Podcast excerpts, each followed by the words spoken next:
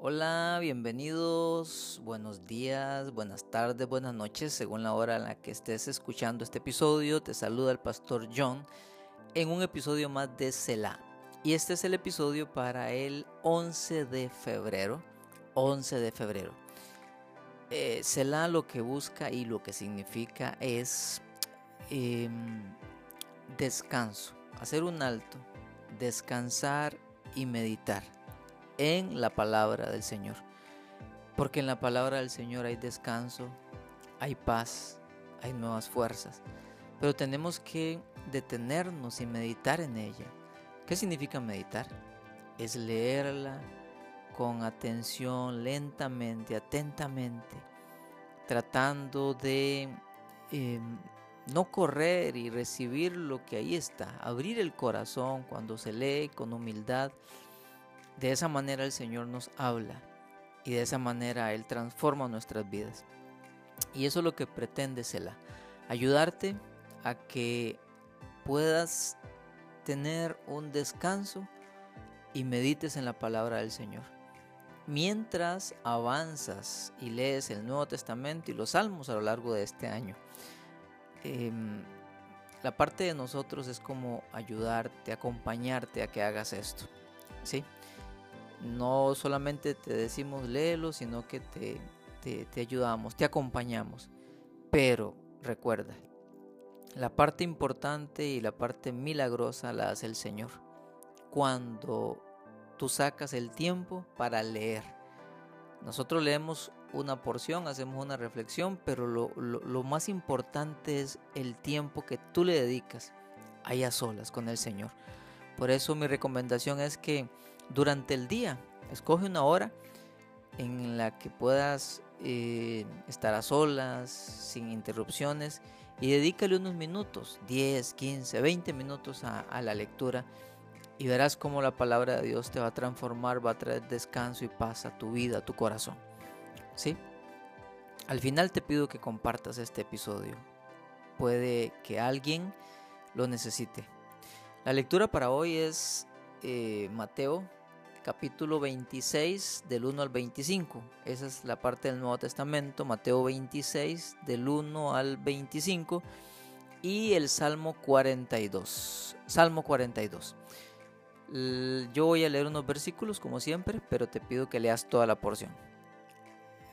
Voy a leer del versículo 6 al 13. Dice, estando Jesús en Betania, en casa de Simón, llamado el leproso, se acercó una mujer con un frasco de alabastro lleno de un perfume muy caro y lo derramó sobre la cabeza de Jesús mientras él estaba sentado a la mesa. Al ver esto los discípulos se indignaron. ¿Para qué este desperdicio? dijeron. Podía haberse vendido este perfume por mucho dinero para darlo a los pobres. Consciente de esto Jesús les dijo, ¿por qué molestan a esta mujer? Ella ha hecho una obra hermosa conmigo.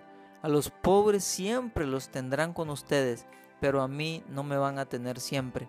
Al derramar ella este perfume sobre mi cuerpo, lo hizo a fin de prepararme para la sepultura.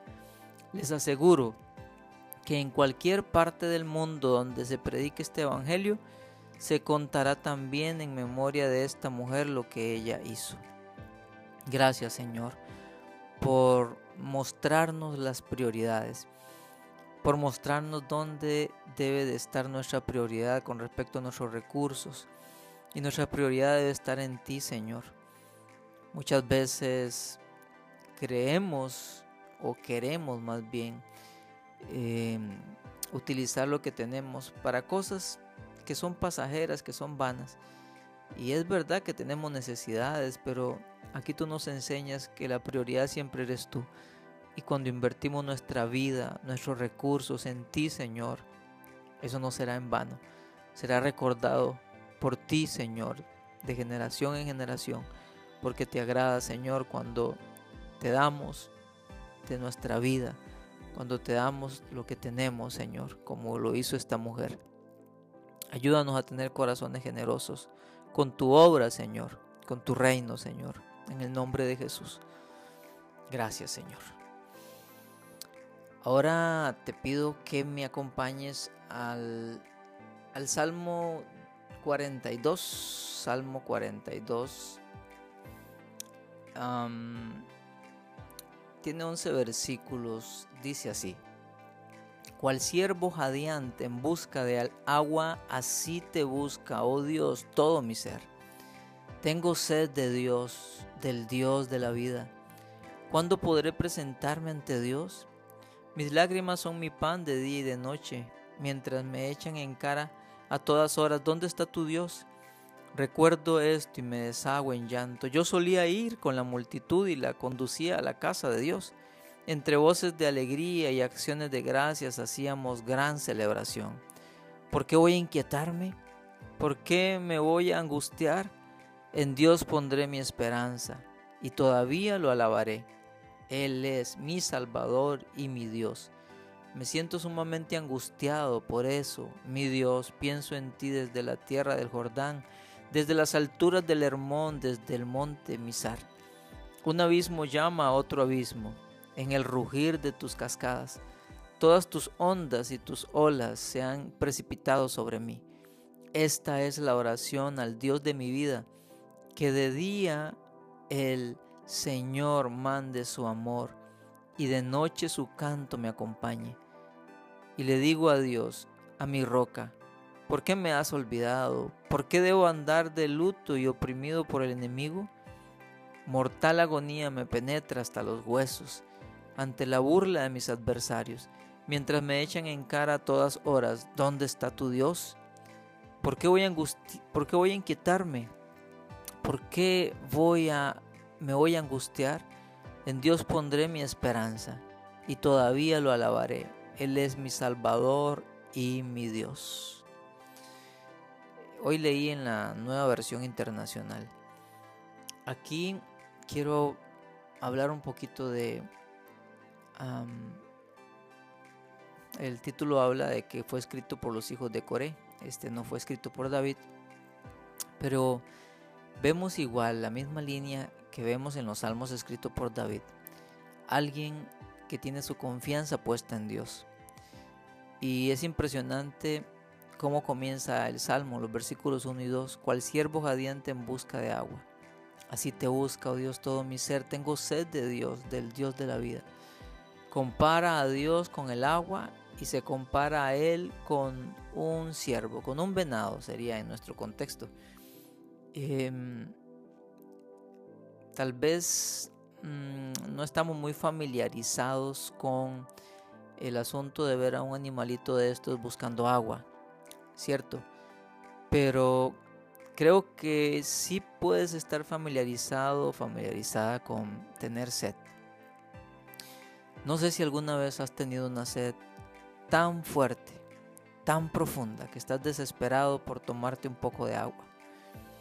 Es bastante duro de hecho, dicen los expertos que es más fácil o uno puede durar más días sin comer que sin beber. El agua es vital. Em, nuestro cuerpo está formado de, un porcentaje muy alto de agua. El agua es, es, vital para, la, para, para nuestra vida. Sin ella morimos en muy pocos días. Y así como es de vital para nosotros, también lo es para los animales, de hecho, para todo, prácticamente todos los seres vivos. Y aquí el salmista está diciendo que en un contexto de desierto, Israel tiene mucho desierto, en un contexto de, lugar donde hay poca agua, un animalito eh, viaja mucho, mucho, mucho buscando agua, kilómetros y kilómetros buscando agua. Y llega un momento en que es tanta la desesperación que jadean, jadean, emiten sonidos por la necesidad del agua. A nosotros, los seres humanos, cuando eh, pasamos algún tiempo sin agua, los labios comienzan a resecarse, la piel, la garganta.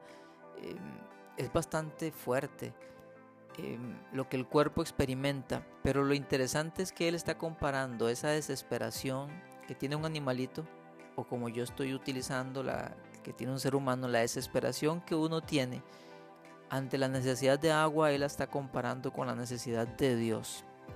Y esto es algo muy fuerte, porque quizás son pocas las personas que llegan a desesperarse por Dios a tal punto de jadear como lo hace un animalito cuando tiene sed. Y haciendo la comparación con nosotros igualmente, quiero que te preguntes, ¿cuándo has deseado a Dios con tanta desesperación como alguna vez has deseado tomar agua? Si la respuesta es nunca, bueno, creo que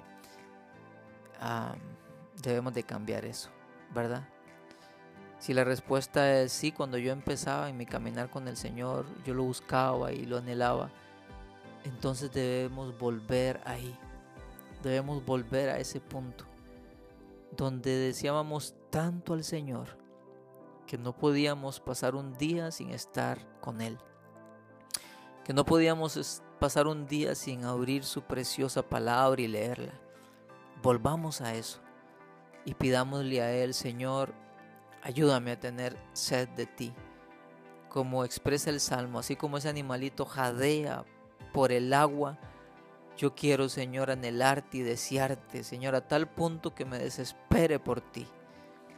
Esa es la clave del cristianismo, mis estimados.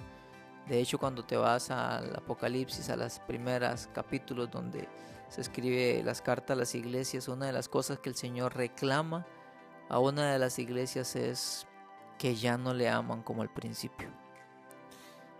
Creo que hoy es un buen día para pedirle al Señor, Señor, ayúdame a desearte tanto como un siervo jadea por el agua.